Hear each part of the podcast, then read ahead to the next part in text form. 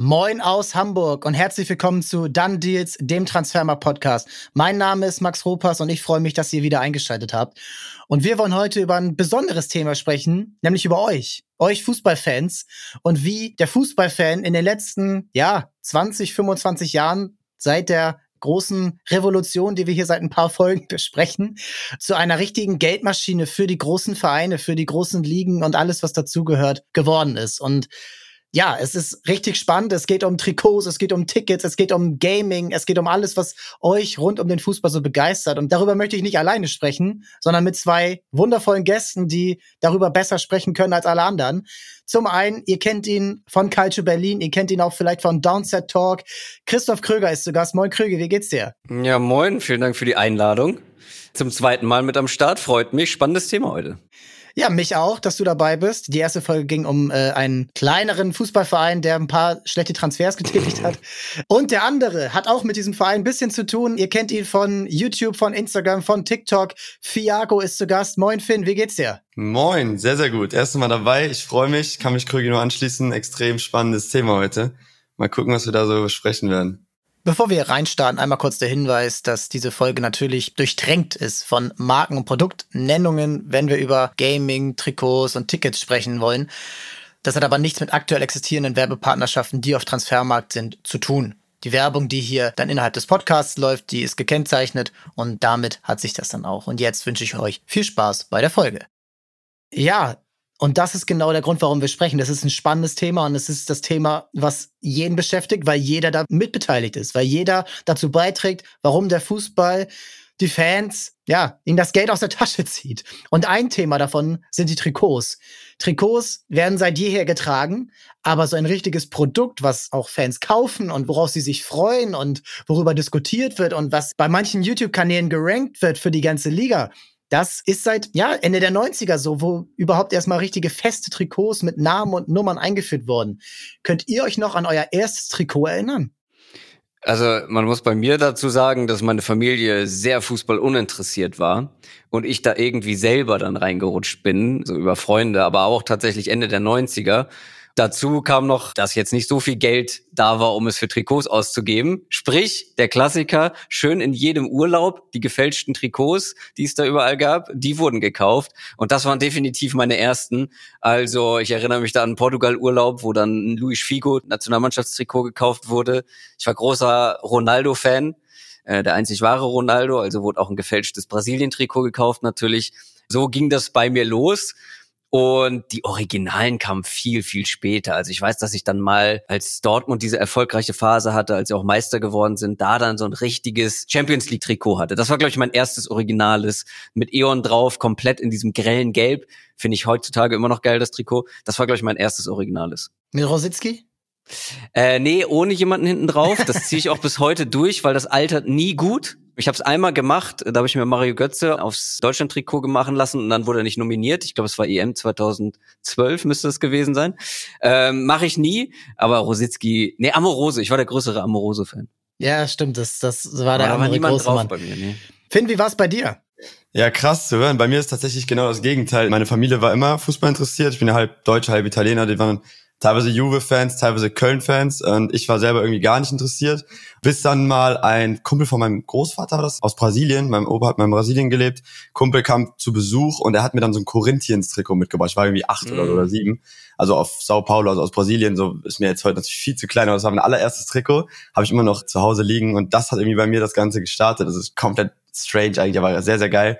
Danach kam ich mal mehr rein, habe dann auch dadurch angefangen, Fußball zu spielen und äh, bin dann HSV-Fan geworden und habe mir dann als erstes eigenes Trikot dann damals dann das Mladen Petric Trikot 2009, glaube ich, geholt. Ja, ein bisschen jünger. Waren dann noch die guten Zeiten vom HSV, äh, wo man dann noch international gespielt hat. Und ja, das war mein erstes Trikot, das ich mir selber geholt habe. Aber gestartet hat es mit einem Trikot tatsächlich aus Brasilien. Ja, es ist echt witzig. Bei mir war es, äh, ist schon ein bisschen peinlich, aber mit sieben Jahren, das war 2000, war es ein Mehmet Scholl Bayern Trikot. Und dann habe ich das. Was ja, ist daran hier, denn peinlich? Das ist doch nice. Warte, Dann bin ich damit zu einer Familienfeier gegangen und dann kam mein Onkel und sein Kumpel an und die haben mich den ganzen Tag natürlich geärgert, dass ich ein Bayern-Trikot anhab, weil es hier natürlich alles eingefleischte HSVer sind.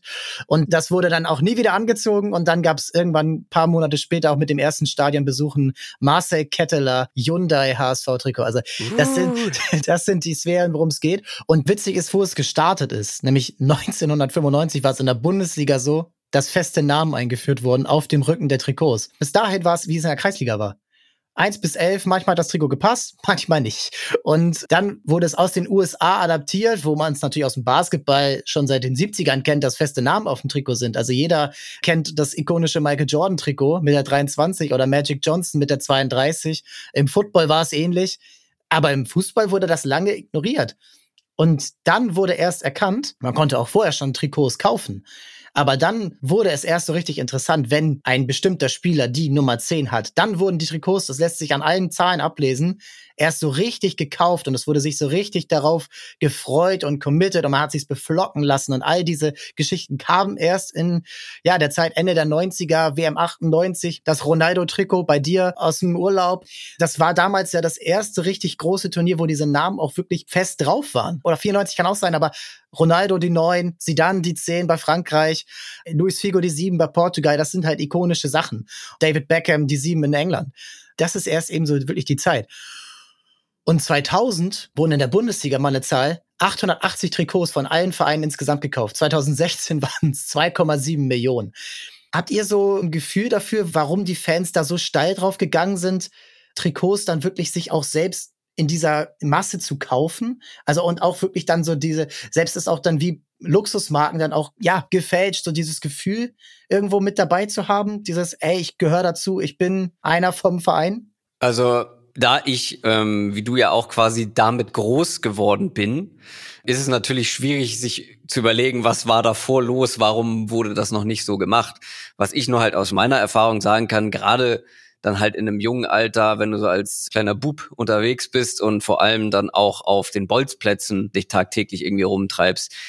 Bei uns war es halt so, dass die Spieler das Interessante waren. Also wie ich eben schon gesagt habe, Luis Figo, Ronaldo, weißt du, diese Superstars, mit denen hat man sich identifiziert ich war jetzt kein Fan der portugiesischen Nationalmannschaft oder der brasilianischen per se, sondern dieser einzelnen Spieler. Und dann wurde auf dem Bolzplatz, äh, dann hat man sich halt Namen gegeben. Der, der im Tor ist, ist Fabian Barthez und der, der den Ball hat draußen und die Elfmeter schießt, ist Ronaldo. Oder dann war es halt natürlich umso geiler, wenn du dann noch das Trikot mit der entsprechenden Person drauf hattest. Also ich glaube, es ist diese Identifizierung mit den einzelnen Stars und dass du das dann auch nach außen tragen konntest, indem du eben Trikot sogar mit der Rückennummer und dem Namen hinten drauf hattest.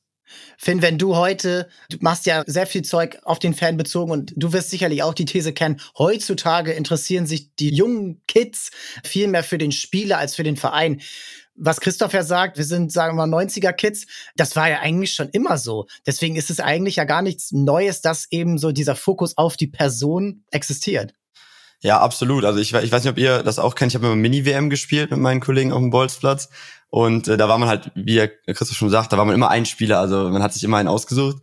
Und bei mir war es dann jetzt äh, eine andere Generation, war dann eher so ein, weiß ich, Cassias, Cristiano Ronaldo, Messi. Aber man war immer ein Spieler und klar, wenn man das Trikot dann hatte, dann hat es natürlich irgendwie noch war natürlich nach außen noch geiler. Und ich habe auch das Gefühl, wie gesagt, ich bin jetzt noch jünger als ihr, ich habe das erst recht nicht miterlebt in den, vor den 90ern, aber ich glaube, meine zu wissen, dass früher auch mehrere Jahre natürlich mit den Trikots gespielt wurde und nicht jedes Jahr ein neues Trikot rausgebracht wurde. Und ich glaube, jetzt, also auch vor allem keine drei Trikots oder teilweise vier oder teilweise 15, wie Napoli das macht. Und das trägt natürlich dann zu diesem Hype noch dabei, da muss man die alle haben, da muss man jedes Jahr ein neues Trikot haben. Ich kann mich dran erinnern, ich habe als Kind mir auch jedes Jahr ein Trikot gewünscht, aber dann gab es beim HSV auch, glaube ich, nicht jedes Jahr ein neues. Da habe ich mir ein Jahr das zum Geburtstag das Auswärtstrikot, dann wieder das Heimtrikot und dann gab es wieder ein neues Auswärtstrikot. So war das bei mir, aber ähm, es wird ja immer schneller. Also heute, wie gesagt, drei Trikots pro Saison eigentlich gang und gäbe, ne? Vollkommen korrekt. Und zum Beispiel haben die Bayern 2012 und 2013 in ihren großen Jahren Vizetriple und richtiges Triple mit demselben Heimtrikot gespielt. Mal die Frage an euch, könnt ihr euch so ein bisschen zurückerinnern und sagen, wann ihr das erste Mal erkannt habt, okay, ich als Fan trage hier dazu bei, dass der ganze Club, dass der Spieler, dass irgendwo auch der Ausrüster hier richtig viel Geld macht und dass das in Millionen, Milliarden Höhen geht? Wann habt ihr da so ein bisschen ein Gefühl für gewonnen? Das kam erst später, als ich dann auch beruflich in die Richtung gegangen bin.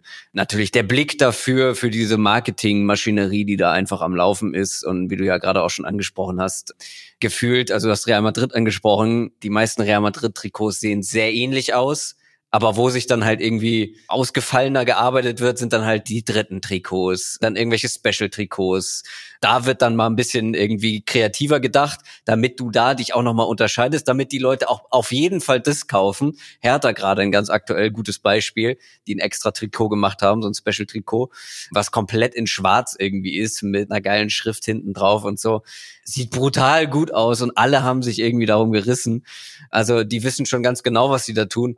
Also bei mir, meine Leidenschaft für Trikots, die mittlerweile ja wirklich da ist, war halt bei mir nie, weil ich ja auch nie so dieser knallharte Vereinsfan war. Also ich glaube, ich habe zwei HSV-Trikots aus 30 Jahren Lebenszeit so ungefähr oder vier, irgendwie so in dem Dreh, also nicht so wahnsinnig viele.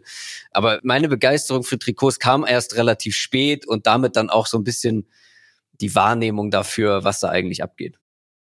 Bei mir kam dieses Verständnis dafür auch erst, als ich selber, ja, nicht beruflich am Anfang, aber das auf Social Media halt über den Fußball geredet habe. Es war bei mir so mit 14, 15 relativ früh angefangen, dass ich dann immer diesen Business-Aspekt des Ganzen wirklich mehr versucht habe zu verstehen und heute finde ich es wahnsinnig interessant.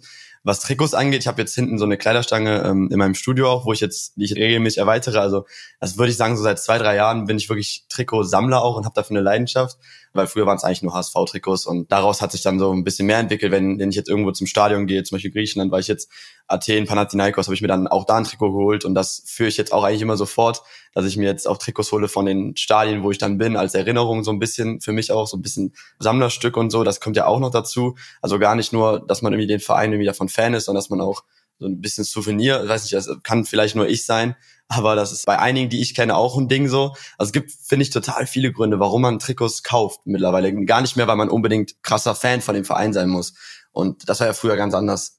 Das war ja auch, sagen wir mal, durch die Limits, die damals noch existierten, gar nicht möglich. Du konntest dir damals maximal konntest du zum Fanshop und zum lokalen Sporthändler gehen. Jetzt guckst du einfach, gibst du einfach ein Jersey, Neapel, Real Madrid ja, oder Liverpool und du kannst dir bestellen. Und natürlich ist das alles viel einfacher geworden und macht es natürlich auch viel einfacher. Und natürlich ist es dann auch, ihr wisst es zum Teil natürlich, weil ihr davon lebt, Du kannst es posten, du kannst damit rumlaufen. Das ist ein Fashion-Element geworden, was cool ist. Nicht zuletzt äh, wegen Kim Kardashian vor ein paar Monaten. Das ist halt auch der Punkt, was die Vereine dann ja auch noch erkannt haben und dann eben auch, sagen wir mal, so ein bisschen Grenzen ausgetestet haben. Also welche Farben dürfen wir nehmen? 2006 war mal, das habe ich in der Recherche rausgefunden, bei Dortmund ein ganz neuralgischer Punkt, dass Weiß mit im Heimtrikot war, weil es ja blau-weiß FC Schalke ist. Mittlerweile diskutiert da weltweit niemand mehr drüber, ob Man City ein leicht rotes Trikot hat oder der FC Liverpool ein leicht blaues Trikot, was Everton sein könnte. Da diskutiert niemand mehr drüber und die Zahlen werden jetzt ja nicht für jedes Trikot rausgegeben, aber insgesamt boomen die Trikots ja immer weiter. Also es gab ja noch nie irgendeinen Abfall in irgendwelchen Absatzzahlen. Ist das auch irgendwie vielleicht so ein bisschen Eingeständnis, dass die Fans dann doch gar nicht so moralisch hart sind, wenn es um die Vereinsfarben und Vereinsidentität geht? Also pff, weiß ich ehrlich gesagt nicht, weil ich glaube schon, dass es beim HSV ein Riesenthema wäre, wenn Grün äh, im Trikot mit auftaucht. Das wäre es heutzutage immer noch. Bei Manchester City, ich glaube nicht, also da geht's ja dann eher auch um die Ausweich- und Auswärtstrikots. Ich glaube, auch bei Manchester City wird's nicht gut ankommen, auch wenn dann natürlich sehr viele Fans jetzt in den letzten Jahren mit dazugekommen sind. Aber ich glaube, vor allem bei den Alteingesessenen wird's nicht gut aussehen, wenn das Heimtrikot nicht irgendwie Sky Blue ist, was die Hauptfarbe angeht. Ich erinnere mich an das Dortmund-Trikot. Das war auch wirklich ungewöhnlich, auch also kein gutes Trikot. Aber ich, einen wichtigen Punkt, den du gesagt hast, ich glaube, das trifft auf uns beide auch zu, ist halt der Fashion-Aspekt. Ich kaufe mir zum Beispiel eigentlich keine Trikots von Bundesligisten, außer es sind Retro-Trikots. Dann vielleicht. Aber ich kaufe mir halt welche, die von, vielleicht auch von kleineren Vereinen, aber hauptsächlich Trikots halt, wo ich sage, die sehen geil aus. Die will ich halt im Alltag tragen. Weil ich werde niemals irgendein random Trikot tragen von irgendeinem Verein, was halt einfach normal aussieht, was einfach nach einem klassischen Fußballtrikot ist. Es muss schon irgendwie, entweder muss dieser Retro-Aspekt erfüllt sein oder der, der, der modische Aspekt irgendwie da sein, dass ich es am Alltag tragen kann. Deswegen finde ich es meistens eigentlich geil, wenn sich mal ein bisschen was gewagt wird. Also auch, wenn man auf die vergangenen, auf die alten Trikots schaut. Also ich erinnere mich da an Chelsea-Trikot, das war Grau und Orange, glaube ich. Finde ich überragend. ähm, ich habe ein Barcelona-Trikot, das war auch Mitte der 90er, was auch orange und blau war. Also eine ganz wilde Kombi eigentlich. Aber die finde ich eigentlich dann am geilsten, weil ich brauche nicht das 20. schlicht weiße Trikot von Real Madrid nichts dagegen, ist immer schön. Und wenn sie dann so ein bisschen was machen wie dieses Jahr, wo dann nochmal ein anderer Aspekt mit reinkommt, auch wieder geil. Aber ich finde die ausgefallenen eigentlich am interessantesten. Ich glaube, die Heimtrikots und ja auch Auswärtstrikots sind meistens schon eher für die wirklichen Fans, eher. Und dann sind es wirklich die dritten Trikots, die dann wirklich für jeden interessant werden. Es gibt ja auch mittlerweile auch einen Riesenmarkt, diese Mystery-Fußball-Trikot-Boxen. In Deutschland weiß ich, aber in England ist ein Riesenmarkt auch.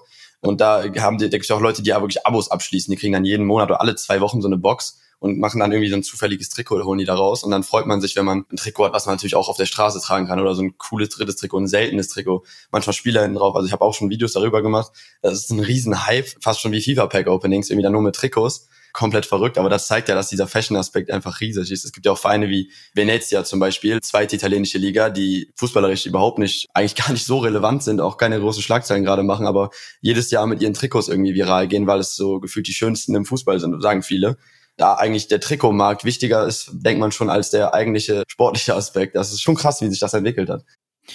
Ja, und was auch da wieder wirklich so dieser entscheidende Punkt ist, dass das mittlerweile Standard ist und dass es wirklich da Leute wirklich Vollzeit für arbeiten. Und vorher wurde einfach bei Adidas bestellt und es sahen, also wenn ihr euch daran erinnert, 2002 bis 2006 sahen zum Beispiel alle Nationaltrikots eigentlich gleich aus, nur mit einer anderen Farbe.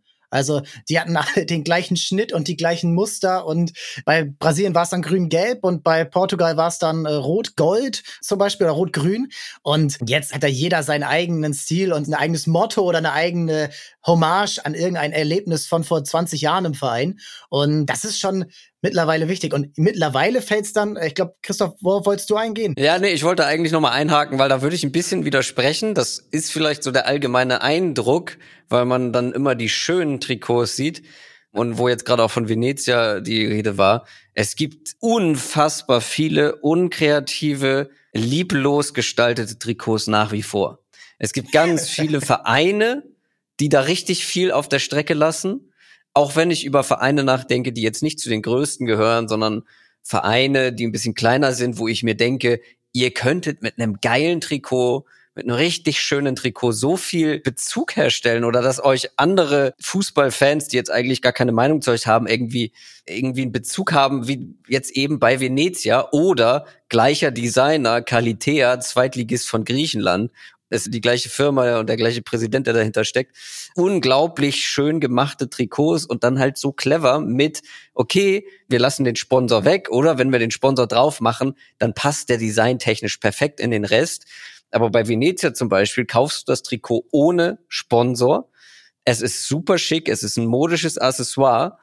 Ja gut, dafür muss man dann irgendwie 100 Euro zahlen, obwohl es nur ein ähm, Zweitligist in Italien ist aber du kaufst dir ja halt quasi ein richtig schickes Shirt zum fast alltäglichen Anziehen. Und da, glaube ich, lassen viele Vereine noch was auf der Strecke. Und du hast gerade die sich immer wiederholenden Trikots angesprochen. Ich erinnere mich da an die Puma Champions League Trikots, wo jeder Puma-Verein mit diesem Balken hier vorne, da sahen die alle gleich aus, nur in einer anderen Farbe. Und bei der letzten WM gab es auch einige Länder, die einfach das gleiche Template hatten mit unterschiedlichen Farben es lassen viele Vereine noch sehr viel Potenzial liegen. Da könnte man so viel mehr rausholen. Du hast den Preis angesprochen mit 100 Euro für ein Venezia-Trikot. Das zahlt ja nicht jeder nur für ein Venezia-Trikot, sondern auch für viele andere Clubs. Und jedes Jahr kommt dann wieder so eine Nachricht, oh, so teuer sind die Trikots heute, wer soll sich das noch leisten? Und dann wechselt Harry Kane zum FC Bayern und es kaufen sich fast alle das Trikot und es ist überall ausverkauft und äh, Lieferschwierigkeiten und mit Flop und mit extra Logo und mit das, mit dem Feature noch und was nicht alles. Und es werden mittlerweile über 120 Euro ausgegeben, was das Doppelte ist von dem, was vor 20 Jahren ausgegeben wurde. Vertretet ihr die These, dass irgendwann Stopp ist oder dass wirklich es einfach bis zu einem gewissen Grad immer so weitergehen wird, weil jedes Jahr werden die Trikotpreise um zwei bis drei Prozent teurer. Mir ist gerade direkt der Gedanke gekommen, dass sich das ja eigentlich überall durchzieht. Ne? Nicht nur bei den Trikots, sondern The Zone-Abo, Sky-Abo, Tickets. Gut, da sind wir jetzt in Deutschland noch gut dabei, aber international, also alles wird ja, die Fans werden ja immer mehr an ihr Limit gepusht. Und immer ist der Aufschrei groß und man sagt bei der neuen Saison, wie du schon sagst, bei Trikots, aber auch bei allen im Fußball, es wird zu teuer, irgendwann sind die Fans weg, aber bis jetzt äh, sind da noch nicht so wirklich Anzeichen von zu sehen. Ne? Also ich glaube, klar, irgendwann ist Schluss, aber ich glaube, dass die Fußballfans, also das Fußball schon so ein Standing hat in der Gesellschaft auch, dass die Fans sehr, sehr, sehr weit gehen werden, bis sie irgendwie sagen, jetzt ist Schluss. Und das ist halt schade, aber das realisieren natürlich die Vereine und auch die Verbände und die Sponsoren, das ist ja ganz klar. Und wenn die Fans immer mitmachen, dann wird natürlich kein Ende in Sicht sein, ne? wie du schon sagst. Normales Trikot. Es gibt ja auch diese authentischen Trikots, diese Spielerversionen, die sind ja noch teurer. Ich glaube 140 Euro mittlerweile und die normalen sind ja mit Flock ja über 100 Euro. Ich glaube 110 Euro teilweise in der Premier League habe ich gesehen ich glaube, das wird weiter so gehen, ehrlich gesagt. Für die nächsten paar Jahre zumindest schon. Also ich glaube, die Fans machen da im Endeffekt trotz Beschwerden natürlich immer, aber es wird trotzdem gekauft. Also ich glaube auch, dass das ein übergreifendes Thema ist, was jetzt nicht auf irgendwie nur Trikots und Ticketpreise zurückzuführen ist, sondern auf den Gesamtfußball, diese Schere zwischen Arm und Reich, gesellschaftlich, aber eben auch im Fußball. Irgendwann wird es gesättigt sein, weil ich glaube, irgendwann können sich das also das ist ja natürlich das Gleiche, was die ganze Zeit schon in den letzten Jahren im Fußball passiert, dass so ein bisschen die Basis verloren wird, logischerweise. So, wir sind jetzt vielleicht in der privilegierten Situation, uns ein Trikot leisten zu können, wenn wir eins haben wollen. Aber ich zum Beispiel, ich ganz persönlich, würde halt niemals, weil ich dann auch nicht, also wäre ich knallharter Fan von einem Verein, würde ich mir wahrscheinlich jedes Jahr vielleicht das neue Trikot kaufen von meinem Verein. Aber von allen anderen Vereinen interessieren mich die neuen Trikots zum Beispiel überhaupt nicht. Ich würde niemals irgendwie 100 Euro für das neue Arsenal-Trikot oder so ausgeben. Ähm, Im Fall von Venezia zum Beispiel ist es was anderes, weil ich dann auch weiß, ich unterstütze A, hier in meinen Augen sehr clevere Arbeit, sehr gute Arbeit, weil sie halt auch ein, eine Designagentur einfach dafür angestellt haben und auf der anderen Seite einen kleineren Verein, für den das wahrscheinlich einer der wichtigsten Einnahmenquellen geworden ist. Aber ich glaube schon, dass irgendwann das insgesamt nicht mehr ansteigen kann, weil am Ende wirst du dann eine gewisse Gesellschaftsschicht also die wird sich das einfach nicht mehr leisten können, wenn du immer weiter nach oben gehst. Und dann wirst du irgendwann weniger Trikots verkaufen. Aber es ist natürlich wie überall, ich bin jetzt kein Wirtschaftsexperte, aber das Angebot- Nachfragesystem habe ich schon doch irgendwie verstanden. Und solange die Nachfrage da ist, wird es sich weiter steigen. Ich glaube schon aber, dass es irgendwann eine Sättigung geben wird. Das ist echt wirklich so faszinierend, gerade weil wir jetzt die Corona-Pandemie hatten, in der so viel davon gesprochen wurde, hey, der Fußball muss sich ändern, der Fußball muss äh, wieder nahbarer, anfassbarer, bodenständiger werden.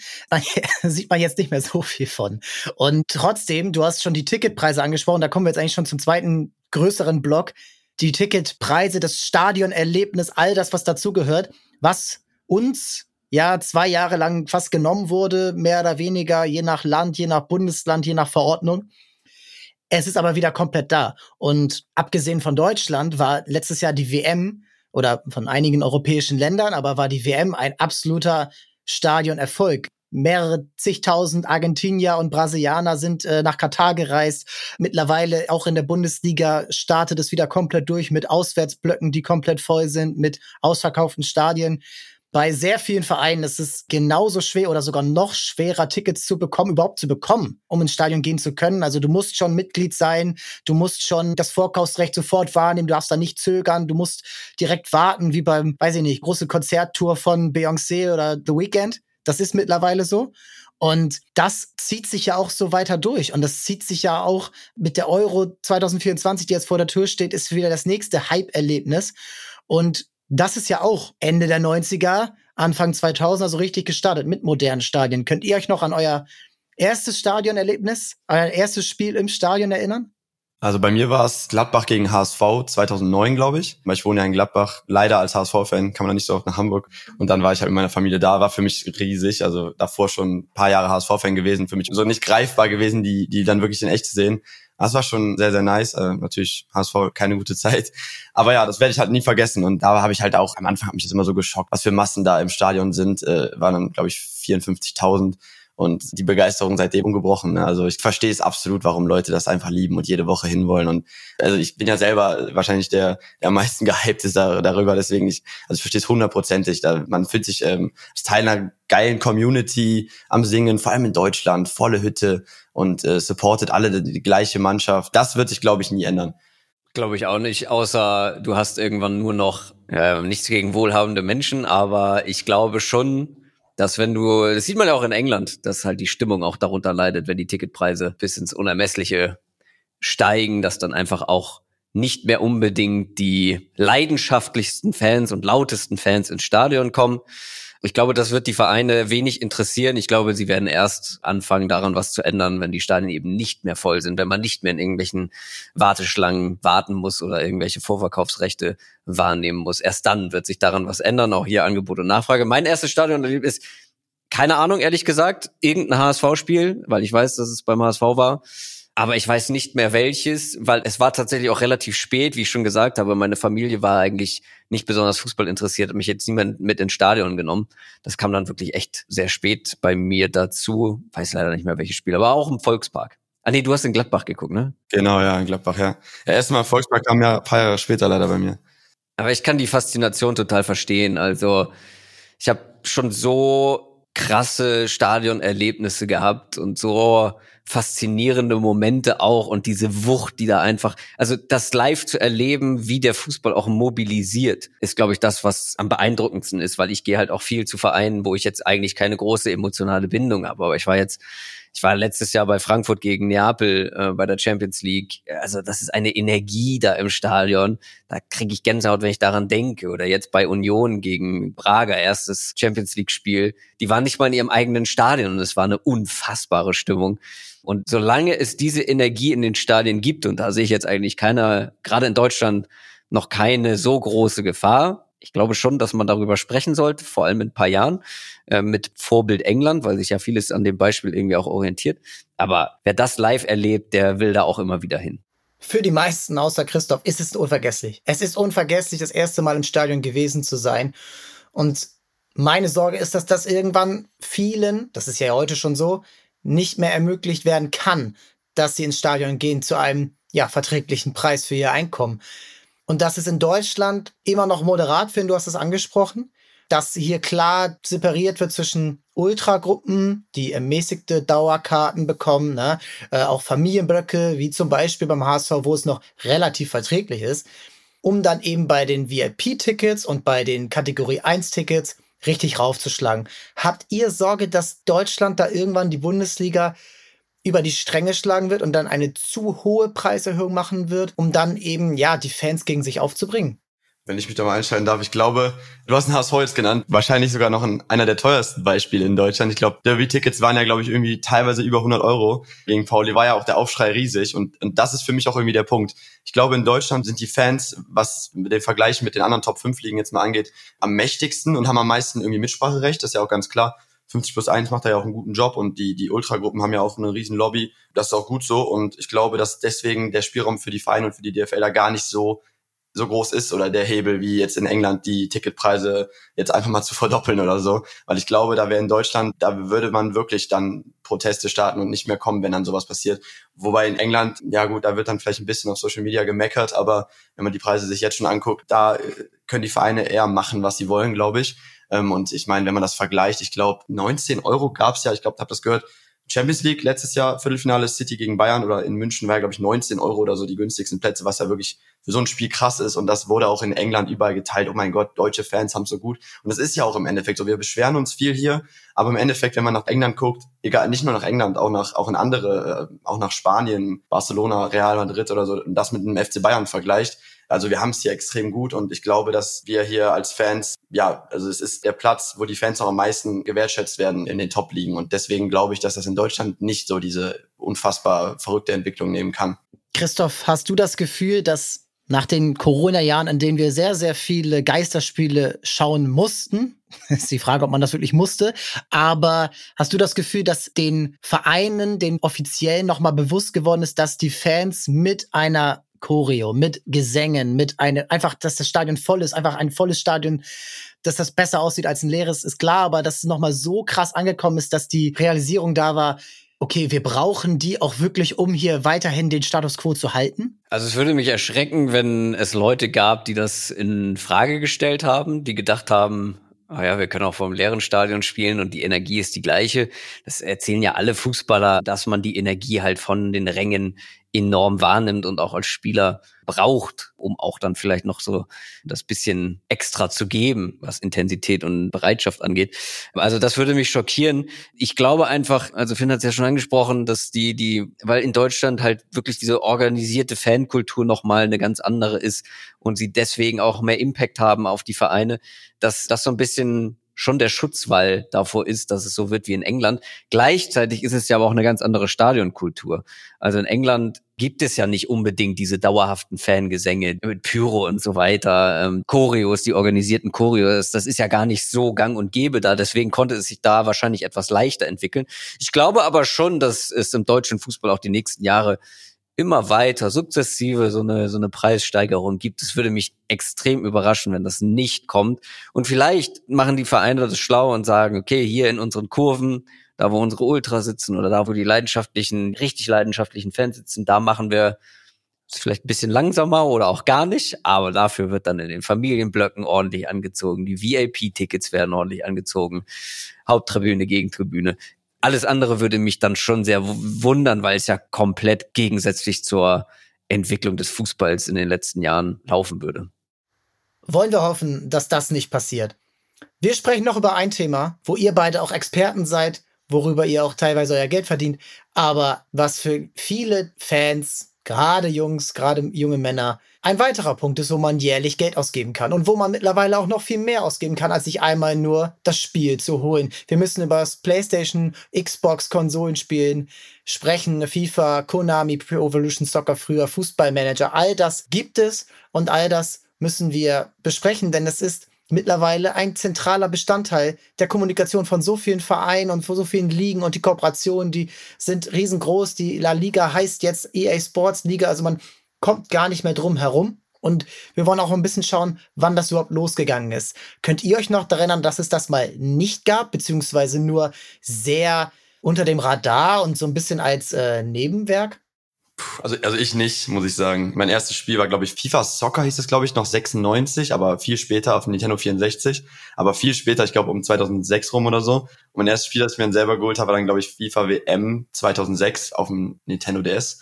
Also das war so mein Anfang und da war das ja schon voll im Gange. Da war ja schon Galacticos und das war ja alles schon passiert und äh, Real Madrid mit äh, Riesenstars, die ja noch eigene Spiele bekommen haben und was weiß ich.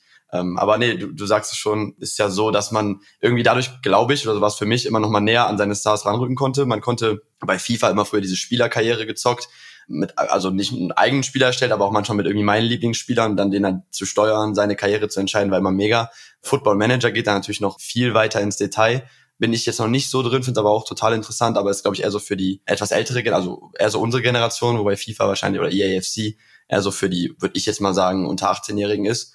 Aber es ist mega, es werden ja auch mittlerweile, oder habe ich so eine Schule erlebt, Spieler, die man jetzt nicht so gesehen hat, nicht so geguckt hat, werden einfach danach bewertet, was die für ein Rating in FIFA haben. Also man hat den Spieler noch nie gesehen, spielen sehen und man sagt, ja, der ist so gut, weil er hat 83 in FIFA oder so. Also es entscheidet mittlerweile auch sogar die Meinung der Kinder über irgendwelche Fußballer. Das ist schon heftig.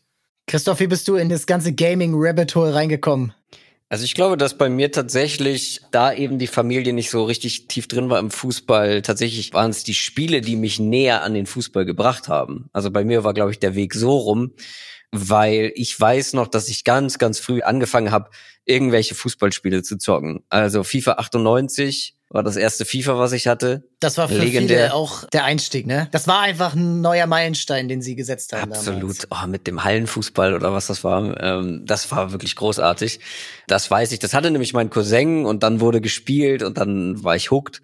Aber ich habe auch sehr, sehr früh schon angefangen, Fußballmanager-Spiele zu spielen. Also es gab den DSF Fußballmanager, müsste auch so Ende der 99, glaube ich, gewesen sein habe ich dann auch Anfang der 2000er gespielt. Legendär Kurt, der Fußballmanager, falls den jemand kennt. Der Kicker-Manager, auch ein Fußballmanager. Also da gab es so wahnsinnig viele Managerspiele und die habe ich irgendwie alle Anstoß gespielt. Drei. Anstoß 2 habe ich gespielt. Aber ich war nie der große Anstoß-Fan bis heute nicht. Und dann irgendwann der von Sega. Aber FIFA habe ich auch bis 2015, glaube ich, fast jedes Jahr das Neue gespielt. Pro Evolution Soccer zwischendurch tatsächlich auch.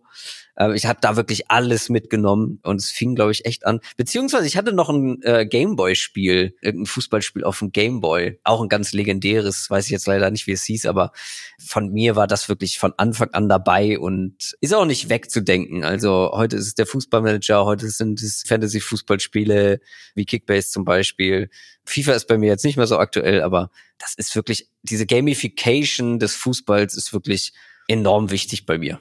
Habt ihr das Gefühl, dass durch alle möglichen Gaming-Arten der Fokus gar nicht mehr so beim eigentlichen Spiel ist, wenn ihr Fußball guckt?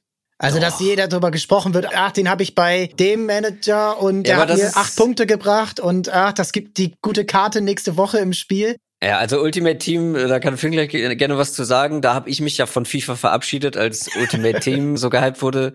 Da bin ich nicht mit warm geworden. Ich finde, dass, also ja, irgendwo schon gleichzeitig gucke ich noch ein bisschen, also teilweise sogar fast aufmerksamer auf dann einzelne Spieler, wo ich weiß, okay, die habe ich in meiner Mannschaft, die soll mal gut spielen oder ich achte auf Spieler, die vielleicht gerade auf dem Markt sind, keine Ahnung. Also es ist so ein zwieschneidiges Ding. Ne? Ähm, auf der einen Seite guckst du ein bisschen anders drauf. Aber ich würde das jetzt nicht irgendwie klassifizieren wollen in, im Sinne von besser oder schlechter oder ist das gut für den Fußball. Ich finde alles, was dazu beiträgt, dass gerade junge Leute sich für Fußball interessieren und da auch leidenschaftlich dabei sind, ist erstmal gut vielleicht auch ein bisschen egoistisch betrachtet, weil es die Grundlage meines beruflichen Schaffens ist. Das wäre schlecht, wenn da irgendwie, wenn das weniger wird. Aber ich glaube, das ist erstmal grundsätzlich gut. Eine Sache hat Finn angesprochen, die eine absolute Katastrophe ist, dass halt sich gerade jüngere Leute, dass die eine Meinung zu einem Spieler haben, die dann halt schon auf irgendwelchen schon abstrusen FIFA-Ratings basiert und nicht auf der Real-Life-Performance. Das ist schon, das ist schon bedenklich, aber ich glaube, das hält sich noch in Grenzen. Ich finde auch ähm, insgesamt, dass das einfach nochmal einen neuen Aspekt zu diesem Fansein beiträgt, vor allem für junge Leute und einfach der Einstieg ist für die meisten jungen Leute und ist mittlerweile gar nicht mehr wegzudenken. Fängt ja mit Ultimate Team an, bin ich auch nicht mehr der riesen Fan von, habe ich so gespielt, von FIFA 14 bis 20, glaube ich, aber jetzt, also für mich ist das wirklich so ein Ding für U18 alles cool, bin ich jetzt nicht mehr drin, aber das ist äh, früher immer so gewesen, man hat geguckt und dann hat man gesagt, okay, drei Tore gemacht, irgendein Spieler, geil, der bekommt jetzt eine Inform oder sowas oder der bekommt jetzt eine Record-Breaker-Card oder was auch immer. Da hat man sich dann immer so ein bisschen gefreut und das so im Hinterkopf gehabt und heute sind es für mich eher diese wirklich diese Fantasy-Spiele. Also ich habe den in einem Team aufgestellt und dadurch gucke ich dann teilweise Spiele, die ich sonst niemals im Kopf gehabt hätte. Also weiß nicht, ich habe eine Zeit lang mal in einem Fantasy-Spiel so rare ein Wolfsburg-Team gehabt. Ich habe nie Wolfsburg, also mich gar nicht interessiert, Wolfsburg. Und seitdem hatte ich dann, glaube ich, vor zwei Jahren hatte ich dann jedes Wolfsburg-Spiel geguckt. Oder ich habe jetzt teilweise in dem Spiel auch ein MLS-Team, Philadelphia Union. Seitdem gucke ich manchmal nachts einfach MLS, weil es mich halt interessiert, weil ich will, dass meine Spieler halt gut punkten und mir dann natürlich was absahen. Und das finde ich dann wiederum cool, dass man dann wirklich Vereine und Spieler entdeckt, die man sonst sich niemals für interessiert hätte. Und das finde ich dann wieder äh, erweitert irgendwie dein Fan sein und vertieft das Ganze dann. Also ich finde, das geht in beide Richtungen. Ne? Einerseits klar, man ratet als Kind Spieler dann irgendwie schlecht. Man sagt, er kann nix, hat im FIFA nur 79. Wie gesagt, das ist absolute Katastrophe. Aber andererseits befasst man sich dann mit manchen Spielern auch mehr durch so Spiele. Also ich finde, das geht wirklich in beide Richtungen. Ja, diese Wechselwirkung, die löst nochmal was ganz anderes aus, denn wenn ihr beide euch, aber auch ihr Hörerinnen und Hörer da draußen, vielleicht mal über die letzten Jahre angesehen habt, wie viel Zeit ihr damit verbracht habt in gewissen Apps, die mit Fußball zu tun habt, Games, natürlich dann auch Artikel lesen und Podcasts hören und all was dazugehört, dann ist ja gerade beim Gaming jetzt nochmal, weil da ja wirklich gesehen werden kann, okay, der spielt fünf Stunden am Tag, der spielt 20 Stunden die Woche, der spielt 100 Stunden im Monat, wie auch immer wie viel Zeit sich mit dem Produkt Fußball beschäftigt wird. Und da kann man ja wirtschaftlich dann nur gratulieren, weil je mehr Zeit du dich mit einem Produkt beschäftigst, desto mehr bist du ja auch bereit, mehr Geld auszugeben, weil es ja viel wichtiger in deinem ganzen Leben ist. Da kann man ja wirklich nur gratulieren, oder? Auf jeden Fall, auch wenn manche es ein bisschen auf die Spitze treiben und dann irgendwelche Fan-Token äh, erfinden wollen oder irgendwelche NFT-Geschichten. Also es wurde auch schon überspitzt, würde ich sagen. Ja, das ist dann der nächste Schritt, dass du dann, äh, dass dir dann natürlich dann auch so ein bisschen Mitgestaltung im gewisser Sinne vorgegaukelt wird und dass du natürlich dann auch Geld investierst, was leider bei einigen Vereinen oder bei einigen Plattformen äh, leider nie mehr wiedergesehen wird, ne? Ja, stimmt, das ist ein schmaler Grad auf jeden Fall. Vor allem ähm, in Deutschland wird sowas ja nicht so gern gesehen, wenn man dann irgendwelche oder generell weltweit. Thema NFTs, klar, da gibt's viele, die auf die Fresse gefallen sind, muss man ganz klar so sagen. Und das. Ja, in Deutschland auch. In Deutschland auch, ja klar. Äh, deswegen, äh, wenn jetzt äh, irgendein Verein so eine Collection irgendwie announced, jetzt wieder auf Twitter oder so, gibt es eigentlich mittlerweile nur Hate. Also da sind die Fans auch schon, das ist dann ein bisschen zu viel geworden teilweise für die Fans.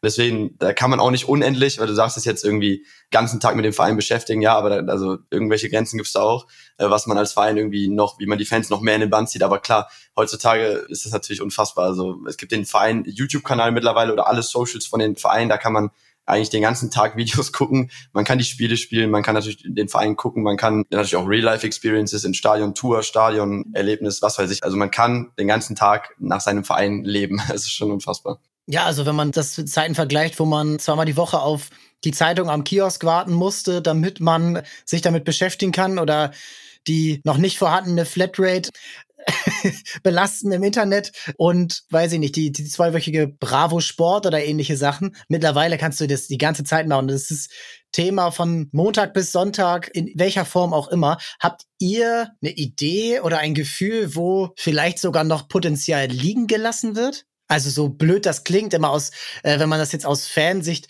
betrachtet. Also wo haben sie noch nicht erkannt, dass sie uns da auch noch Geld äh, aus der Tasche ziehen? Aber habt ihr ein Gefühl dafür, wo das vielleicht noch nicht gemacht wird? Nee, ehrlicherweise, äh, weil ich das auch nicht will, glaube ich. Also, weil ich bin ein starker Vertreter davon, dass es aktuell viel zu viel Fußball ist. Überall, an jeder Ecke, das, was ihr gerade angesprochen habt. Gerade was die Spieler angeht, dass man da eher Gefahr läuft, die Leute zu übersättigen. Ich glaube, was der Fußball noch nicht für sich entdeckt hat, ist künstliche Limitierung. Und ich glaube, das wäre gar nicht so verkehrt. Ich glaube, du kannst dadurch, dass du vielleicht ein bisschen alles einschränkst, also ich rede vor allem von den Spielen, aber jetzt aus Vereinssicht, keine Ahnung, wie man das machen soll, aber das, ich glaube, dass du noch mehr Leidenschaft für etwas entwickeln kannst, wenn es halt nicht überall und jederzeit und du wirst nur noch vollgeschüttet mit irgendwelchen Fußballthemen und hier und da. Ähm, ich glaube, dass da im Fußball das auch gut tun könnte. Aber ich habe ja auch schon angesprochen, dass ich glaube, dass manche Vereine ich habe die Trikots angesprochen, aber machen wir uns nichts vor. Wir wissen alle, was der HSV für ähm, Lifestyle-Merch verkauft. Und Ach, das Scheiße. sieht halt in meinen Augen schon eher nach Camp David aus. Kann jeder mögen, wenn er Camp David mag, aber für mich ist das nichts. Es sieht halt alles eher so aus wie die Private Tim Walter Collection, anstatt halt wie coole Klamotten, die halt jemand in meinem Alter oder wahrscheinlich auch jemand, der jünger ist, jetzt unbedingt in seiner Freizeit tragen möchte.